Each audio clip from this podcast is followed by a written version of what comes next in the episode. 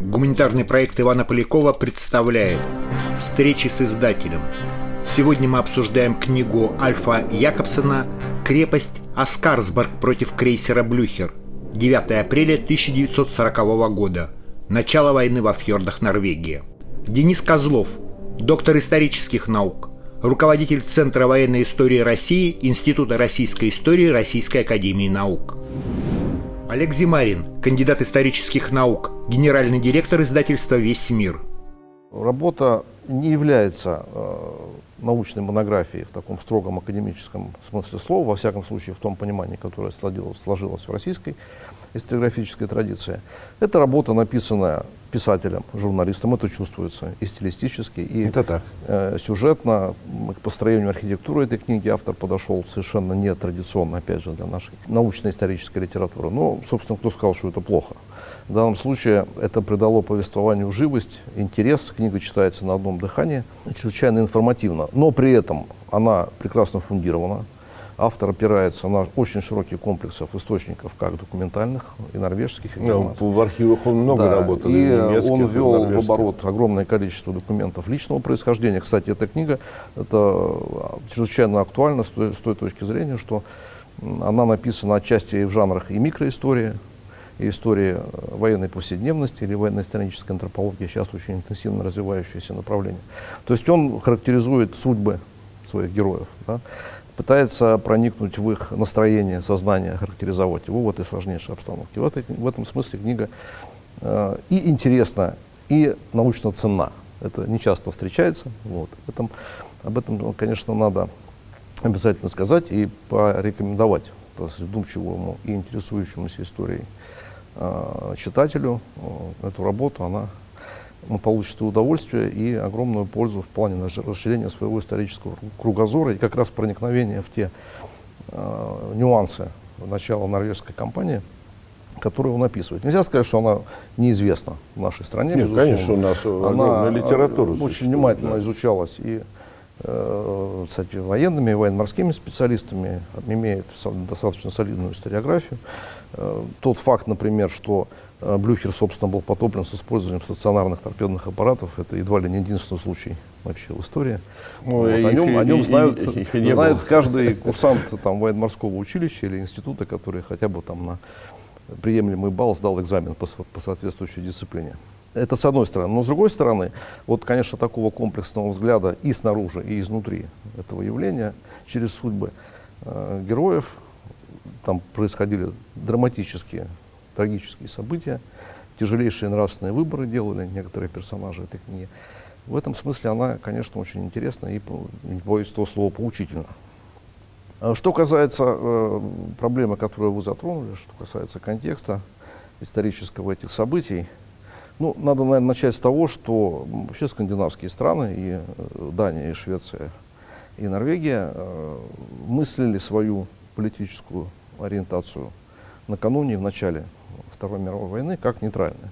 Страны ну да, они, собственно, прилагали. были нейтральными странами в Несмотря на, войну. безусловно, очень сложную э, внутриполитическую ситуацию в плане э, симпатии определенных социальных политических групп э, Германии, о которой вы совершенно справедливо э, отмечаете, э, все-таки правительства этих стран были ориентированы для того, чтобы пойти по стопам своих предшественников времен Первой мировой войны и э, сказать, соблюдать нейтралитет, э, сохранить свою, так сказать, э, политическую независимость и суверенитет, вот путем, при, понимая при этом, что для этого придется осуществлять достаточно сложное политическое маневрирование между, так сказать, обеими противоборствующими группировками. В этом смысле от Первой мировой войны, вот события начала Второй мировой отличает то обстоятельство, что обе противоборствующие стороны с таким подходом не были согласны. Вот, да, то есть да. не были настроены Не были настроены на то, чтобы поставить скандинавов в покое. Да, вот. И англо-французская коалиция, которая была чрезвычайно озабочена тем, что, э, ну, главным образом, поставками, конечно, шведской руды, которая летом шли в основном через Балтийское море, а зимой, когда Балтийское море замерзает, соответственно, через норвежские порты, Нарвик, Нарвик Транхейм и другие, и вдоль норвежского ну, вот, побережья в Германии. Я просто это уточню, потому что у нас, к сожалению, нет карты перед нами. Это вот эти Кируна знаменитые, эти рудники шведские, да, они да, находятся да. на севере Лапландии, на границе с Норвегией практически. Поэтому до норвежского Нарвика там было рядом, а летом действительно они могли ее транспортировать через э, Лулео на Балтике. Вот. Что касается Германии, то здесь я бы, может быть, отметил более широкий спектр таких э, причин, по которым Гитлер, так сказать, и его окружение проявили интерес к Норвегии, ну и, соответственно, и к Дании. Э, помимо экономических причин, о которых очень подробно и очень квалифицированно, кстати, пишет автор, справедливо указывая на то, что после начала странной войны, э, с началом, соответственно, морской блокады Германии англичанами, главным образом, э, в Германии сложилась тяжелейшая обстановка с обеспечением военной, главным образом, промышленности, ресурсами, сырьем и так далее. В первую очередь ну, не в первую, но во всяком случае в том числе в значительной мере железной рудой, потому что если в Первую мировую войну немцы имели хотя бы хоть какие-то свои собственные ресурсы в Лотаринге, во Вторую мировую войну в Лотаринге была уже французской, но, кроме того, лотаринская руда не очень качественная, в отличие от шведской. Ну, да, шведская Поэтому она относилась в очень серьезной зависимости от поставок бесперебойных э, шведского стратегического сырья железной руды, от которой по существу зависело выполнение вот этих очень амбициозных программ э, производства вооружений, наращивания армии и флота. Вот. Известно, что, скажем, опять же, обращаясь к опыту Первой мировой войны, многие авторитетные исследователи писали о том, что без шведской руды Германия в Первую мировую войну была бы не в состоянии вести, вести успешно сопротивляться столько столько да, времени. же Германия опиралась, конечно, на этот опыт Первой мировой. На оценки безусловно. они понимали реальную ситуацию. Вот. Э, экономическая причина. Помимо того, э, были, конечно, причины и политического, и стратегического свойства. Э, они состояли в том, помимо прочего, в том, что, во-первых, захват Норвегии создавал гораздо более благоприятные условия для немцев для борьбы с Великобританией. Ну, в отношении авиации здесь говорить не приходится, потому что Германия не располагала типами самолетов, которые из Германии доставали бы там, до Англии, тем более до Франции. Но э, с точки зрения базирования военно-морских сил, главным образом подводных лодок, конечно, это меняло картину принципиально. Кстати говоря, в межвоенный период, 20-е уже годы, целый ряд германских теоретиков военно-морских, ну, Вольфганг Фегенер в частности, очень серьезно критиковали э, морскую стратегию Второго Рейха, кайзеровских времен, да, времен Первой мировой войны, за то, что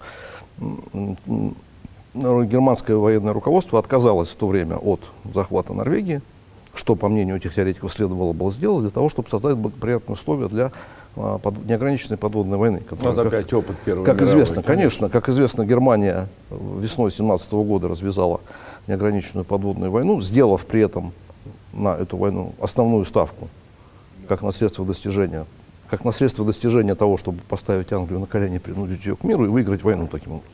Вот э, захват шведский, э, захват Норвегии. Норвегии. Норвегии, да. Ну, вот Норвегия смысле, до, до 1905 года да, входила конечно, в состав Швеции, так что создавала бы ошибка небольшая. гораздо более благоприятные условия, и она их, собственно, и создала, как показал опыт уже Второй мировой войны. Ну, кроме того, в нашей историографии указывается на то, например, что Гитлер, имея в виду уже планы войны против СССР, конечно, был заинтересован в захвате Норвегии как плацдарма для того, чтобы организовать действия на коммуникациях северных связывающих ну, это Советский Союз с внешним миром. Да, на но, тот момент, потому да, что ну, там по-разному. Мере, я да, думаю, этом, что он Мурманск э, думал, что легко захватит. Да, но об это этом, будем в другое дело. Об этом, да, об этом, по крайней мере, в нашей историографии речь идет. Но я не говорю уже про общеполитические причины э, распространения влияния Э, германского влияния на кстати, европейский континент. Оно тоже стояло на повестке дня, тем более, что в Норвегии, мы об этом уже говорили, существовало достаточно сильное э, прогерманское, как теперь говорят, лобби. Ну, во главе с Квислингом, да, во главе потом с, и стал да, руководителем с большим другом э, немецкой администрации. Адольфа Гитлера Квислингом, который впоследствии играл там видную роль уже, так сказать, во время оккупации Норвегии. Поэтому, э, собственно говоря, э, то, что и, и сначала германцы, и затем англо-французы э, предприняли активные действия для того, чтобы взять Норвегию под контроль. Э, это было обусловлено вот теми причинами, о которых я сказал. И, конечно, вы совершенно справа в том, что именно норвежская компания, ну, шире говоря, скандинавская компания, да, потому что сначала, сначала конечно, была занята. Да. Дания, конечно, сформировала вот окончательно ту конфигурацию, ту расстановку сил и политических, и военных, которая, э, собственно, вот в рамках этой конфигурации затем уже продолжалось это многолетнее противоборство года Второй мировой войны. Вот это вообще вся э, колоссальная, на самом деле, по масштабам операция по захвату Норвегии, которая предусматривала активные действия э, Крикс-марины, или, я правильно сказал, да, немецкого военно-морского флота, десантных кораблей, боевых кораблей флота, она должна была проходить в условиях преимущество и превосходство, во всяком случае, по вооружению, по количеству судов. э, Большого флота Великобритании. И вот с моей точки зрения, ну, наверное, это, э, это авантюра, которая осуществилась. Вот насколько это была авантюра, вот как вот оценить именно саму операцию в целом, в рамках которой вот наш эпизод будет, вот насколько это была авантюра, насколько, как это было сделано вообще? Ну, с точки зрения, я бы сказал так, э, такой э, классической, хрестоматийной э, теория Механа Коломбо, да, теория владения да. морем, теория да, господства на море. теоретик, да. да. А, конечно, это было совершенно немыслимо. Да. Вот, один из постулатов этой теории состоит в том, что проведение десантных, в частности, действий да, в зоне досягаемости неприятельских военно-морских сил э, возможно и может быть осуществимо э, только в случае завоевания хотя бы на время господства в этой акватории, которое может быть достигнуто двумя путями. Да? Коломб об этом писал или уничтожением флота неприятельского в сражении генеральном, как правило, либо его заблокирование в базах. Ничего из этого, конечно, немцами э, не было достигнуто, не могло быть достигнуто. Поэтому, строго говоря, опять же, с точки зрения вот этой теории, конечно, это была авантюра. И, вообще говоря, э, вот такие наиболее ортодоксальные последователи этой теории вообще считали, что мы даже батальоны пехоты не можем перевести, не завоевав господство на море. Но практика показала отчасти и первый, а уж сказать, пышным цветом это расцвело во Второй мировой, но показалось, что это не совсем так. Э, потому что даже более слабый флот, особенно при поддержке интенсивной авиации, да, в соответствии было, да. добиться необходимого на время проведения, э, в данном случае десантных действий, господства в необходимых акваториях, а если еще это будет помножено на достигнутый эффект оперативной и тактической внезапности, а в данном случае стратегической внезапности тоже, да, потому что Э, сама операция была начата внезапно и для норвежцев, и для союзников. Хотя данные о том, что такое готовится, как известно, были. И опять же автор об этом пишет. И, ну, да, и были, и, это, в общем, нарастало. Не... Но, тем не менее, внезапности немцы добились. И благодаря этому, несмотря на, по большому счету, конечно, авантюр, авантюрный характер, они своих целей по существу добились. Хотя это было сделано во многом благодаря, ну, прямо скажем, не слишком блистательным действиям и норвежцев, которые Самих явно не использовали да. Да, всех возможностей обороны. Э, причина этого это отдельный, очевидно, так сказать, да, вопрос. Вот. Но мы к ним и сейчас э, недостаточно интенсивных на первых порах действий союзников, хотя и союзники, э, даже воздействуя на э, десантные силы противника и уже после высадки их сил на морские силы, которые, после высадки десантов на морские силы, которые занимались их прикрытием, они добились определенных результатов, да, Достаточно вспомнить там, в бой, бойню, которую учинили англичане, линкор Warspite и 9 эсминцев, два приема уничтожив 10 э, германских э, эскадренных миноносцев. Ну, в открытом из, сражении да, из, вот они и из приблизительно там 15, которые вообще флот, были в составе да. э, германского флота. Потому что, ну, надо признать, что германский флот, его надводные силы, в частности, понесли в ходе норвежской кампании потери, которые они так и не смогли восполнить до конца войны, и что очень резко ограничило их оперативные возможности последствия. В этом смысле э, вот во, во что идет с собой авантюрности этого частично, предприятия, он, по крайней мере, частично подтвердился. Хотя я повторяю, что вот эти догматические представления начала 20 века, конечно, Вторая мировая война, ну, я полагаю, главным образом в силу появления ударной авиации, конечно, она их откорректировала очень серьезно. И э, вот это вот э, свойственное Гитлеру э, действие по принципу «все или ничего», да, все мы ставим на, на карту, рискуем всем, потому что действительно он рискнул всем флотом. Ну да. Зачастую весь германский флот принял участие. Она, и строго говоря, непосредственно пока... в момент вторжения поддержки авиации не было, так сказать, это бы демаскировало да, да. флот. Не, ну это бы да, да, потому что это имело как бы характер да, мирной, вслед, мирной следом, оккупации. Да. Да. Вот. По крайней мере, на этих, пока это еще работало, вот этот Гитлер, подход Гитлера, вот такой. Конечно, по существу авантюристический, безусловно. А возможности, собственно говоря, норвежской обороны были достаточно существенными. Там предполагалась и постановка э, минного заграждения, собственно, на внешнем, во внешнем заливе Ослофьорда. Имелась целая группа береговых батарей, достаточно э, мощных, в том числе с, новым, с новой материальной частью, с новой артиллерией. Вот. Имелись и фактически функционировали корабельные дозоры, некоторые из которых Э, собственно говоря, и попытались оказать сопротивление. Поэтому при целеустремленном и, э, так сказать, упорном сопротивлении, конечно, вот опять возвращ... напрашивается термин авантюра да, в данном случае. Ну, потому что прорыв, строго говоря, длинным и извилистым Ослофьордом, изобилующим, кстати говоря, навигационными проблемами и достаточно мощными, мощной береговой обороной, он был весьма, весьма проблематичным. Вот. Э, тем более, что, как об этом автор очень подробно пишет, э, собственно, Блюхер, это, ну, это новый новейший корабль, только что буквально вступивший в строй, еще даже не, прош, не прошедший всей программы необходимых испытаний. Но он относился к тяжелым Да, это тяжелый, это тяжелый, тяжелый, крейсер. крейсер. Не да. линкор, но тяжелый крейсер. Да, тяжелый крейсер, современный во всем статьям корабль, хорошо защищенный, хорошо вооруженный. Вот, но не прошедший всех необходимых мероприятий боеподготовки, которыми, которые следуют за вступлением корабля, ну, да, они боевые корабля в строй. Да, и как, э, проводили по пути. Да, опять же, как автор указывает э, и у Кумица, и у командира корабля, ну, у адмирала Кумица, который возглавлял эту группировку, да. да, в общем-то, были сомнения относительно того, чтобы целесообразно эту боевую единицу в таком качестве тем более использовать.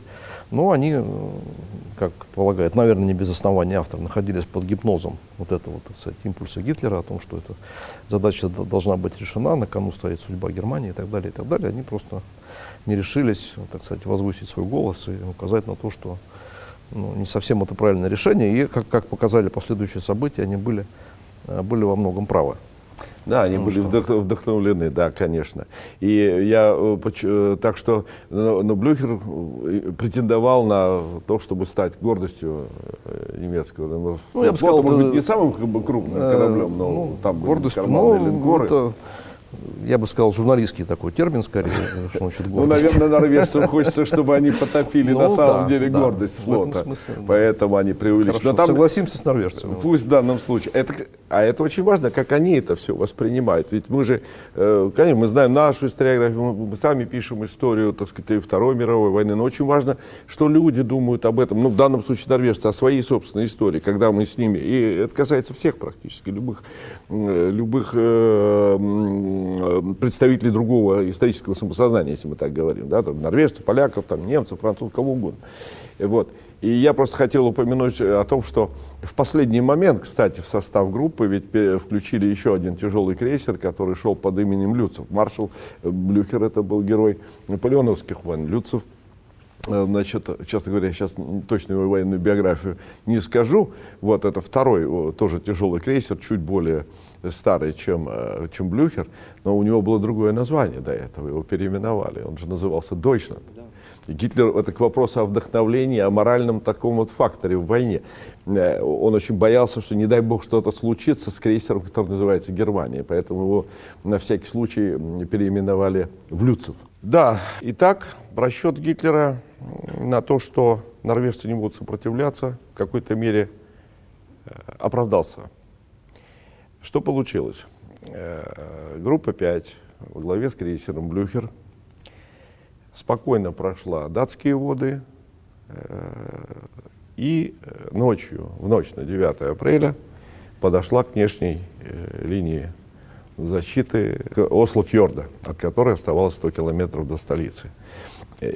И здесь, вот вы говорили о том, что потенциально у них и артиллерийские батареи были на островах, форты, вполне прилично современными э, орудиями дальнобойными оснащены, и была возможность установки минных заграждений.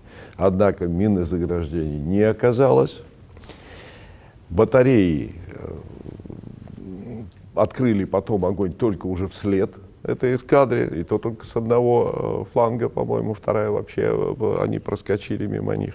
И единственный, кто попытался остановить эту эскадру, это один сторожевик, переделанный из э, рыбацкого или китобойного, китобойного судна, пол-3 во главе со своим бравым, бравым командиром, который, патрулируя фьорд вот так вот с запада на восток, и увидел корабли и потребовал остановиться. У него была одна пушка вместо гарпунной. И он э, э, пошел навстречу эсминцу, который шел впереди, и попытался остановить. Ну, судьба, конечно, была печальная этого корабля. Э, корабль, кстати, потом подняли, после того, как его потопили, а командир корабля погиб. Так или иначе, они проскочили. Двинулась по Осло-фьорду и приступила к высадке десанта, который должен был захватить уже с суши вот эти оборонительные сооружения, в том числе и форты норвежцев. Практически Единственное препятствие, которое им оставалось преодолеть, это была старинная, старая, скажем так, может не столько старинная, но старая крепость Оскарсборг, э, которая находилась на двух островах. Оскарсборг был вооружен основной, основные артиллерийские орудия. Но проблема была в том, что э, личный состав в основном состоял крепости из э, необученных новобранцев. Было несколько отставных в запасе э, артиллеристов, которых призвали как раз накануне. Пришли, они жили в соседнем поселке. Один там командовал там, налоговым инспектором, был, второй кто-то еще почтой. Вот они там все собрались. Единственный, кто возглавлял профессиональный военный, который обладал необходимой подготовкой, это был комендант крепости, полковник Бергер Эриксон. И вот э, именно от позиции этого человека, прежде всего, который возглавлял вот такую вот крепость, э, такую воинскую часть, э, во многом зависела судьба страны. Из датских газет он знал, из газет, вот это поразительно, конечно, он читал датские газеты, он знал, что эскадра прошла проливы датские. Куда она идет, не было понятно звонки в, в штаб военно-морских сил, Министерство обороны ничего не дали. Никаких команд на приведение крепости в боевую готовность не было. Э, а это а дело шло о трех часах ночи. Да? Вот. Э, он знал э, о полной, конечно, не, не, не крепости к к любым атакам с воздуха авиации. И он стоял перед дилеммой, что делать. И вот ну, какие-то надежды, конечно, оставались на то, что как-то пронесет. И вот он, наконец, получает эти сведения о том, что какие-то корабли, предположительно немецкие, кто-то там из э, сторожевых тоже э, патрульных э, полувоенных судов слышал немецкую речь, которая несет с юта там проходящего корабля. Можно было предположить, что это корабли германские. Вот э, ему нужно было э, решить, решить, что делать. Вот на счастье Норвегии, несмотря на всю эту многолетнюю политику, упования на нейтралитет, такую демилитаризационную, что ли, которую, кстати, проводило левое правительство, в основном это правительство норвежской рабочей партии в 30-е годы, вот, ну, оставались все-таки вот эти военные настоящий. И он дал команду готовиться, э, готовиться к открытию огня. Привели в порядок, э, э, зарядили орудия, так сказать, сумели набрать расчеты для трех орудий. И при появлении, причем ему пришлось самому корректировать работу наводчика, определять дальность, потому что дальномер неправильно определял дальность. Он говорит, да я знаю эту дальность до этого места точно, вот исправил. И когда эта громада крейсера Блюхера, он шел впереди, появилась на расстоянии э, поражения артиллерии, э, он отдал команду, не имея абсолютно ничего. Он понимал, что он по существу начинает войну. Но он знал, что за ним никого уже нет. И они, э, так сказать, открыли огонь и э, поразили, поразили крейсер. Но вот крейсер они, конечно, потопить огнем этих и несколькими попаданиями не могли. И вот здесь вот э, расскажите, пожалуйста, как вы оцениваете это удивительное секретное оружие, которое было у норвежцев, ведь немцы ничего о нем не знали. Конечно, это уникальное совершенно со всех точек зрения и сооружение, стационарная э, береговая батарея, ну, так сказать, основные Торпедная. торпедная батарея, да, основные сооружения и, так сказать, механизмы, которые находились в скале, да, сами торпеды опускались там соответствующими лифтами в соответствующих пусковых рамах на уровень ниже уровня моря и из подводного ну, так сказать, положения в определенном секторе с использованием, вот фотография, здесь есть очень хорошая фотография вот этого торпедного прицела на вырубленного, на вырубленной Сами немцы потом да, снимали, да, снимали смотровой щели, фильме, да, и вот это, захватили. так сказать, э, оказалось чрезвычайно эффективным, особенно учитывая, что действительно оно- норвежцам удалось сохранить в секрете сам, сам факт существования Это удивительно. этого сооружения всего, да. И в этом смысле э, и успешная стрельба вот этих старых добрых пушек э, под руководством самого Эриксона и затем два удачных выстрела торпедами э, даже больше, там еще с другого Ну, там с берега, другого, да, берега батарея тоже, на противоположном с, берегу да, фьорда тоже общем-то, активно несколько стреляла.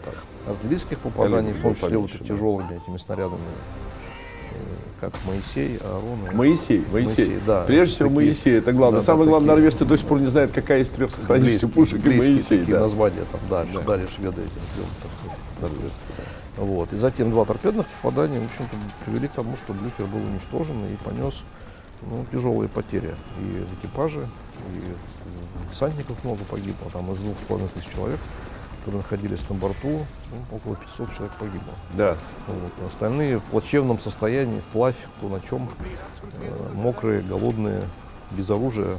Но с флагом. Добрались, да, Да, флаг да. спас там геройские матросы. Они добрались до вот этого островка, где потом, потом были интернированы сначала, Да, да, да, как да, известно. Вот. Потом, правда, шведское там подразделение, Норвежское, которое- норвежское. э, норвежское подразделение, которое их интернировало, так сказать, когда Осло уже, так сказать, был захвачен, они э, самоустранились от своих охранных обязанностей. И вот эти, так сказать, немцы, там, кто там чуть ли не автостопом, кто на каких-то реквизированных машинах, да, да, стали да, добираться да, уже да. до Осло. Да, вот. Вот. Но там, Вообще говоря, вот, э, наверное, все-таки ключевой момент этой темы – это вот нравственный выбор вот этих да, конечно. немногочисленных людей э, и командира этого сторожевика китобоя, вооруженного одной пушченкой, наверное, такое слово здесь уместно, да, и тем более Эриксона. Это ситуация, которая возникает, может возникнуть, ну, так сказать, э, в судьбе военного человека, э, когда он получает или, ну, очевидно, нецелесообразные приказы сверху, да, ну, вспомним там Нельсона, который при, при, при Копенгагене приложил трубу подзорную к отсутствующему глазу, Короче, сделал вид, что он не видит сигнала адмирала Паркера и довел дело до конца, одержал победу. Да. Ушаков, который там не всегда, иногда манкировал указаниями э, там, Войновича, своего начальника непосредственно, добивался тоже успеха. Вот. Либо в данном случае ну, преступная по существу бездеятельность да, со- самоустранение вышестоящего командования от выполнения своих обязанностей непосредственно.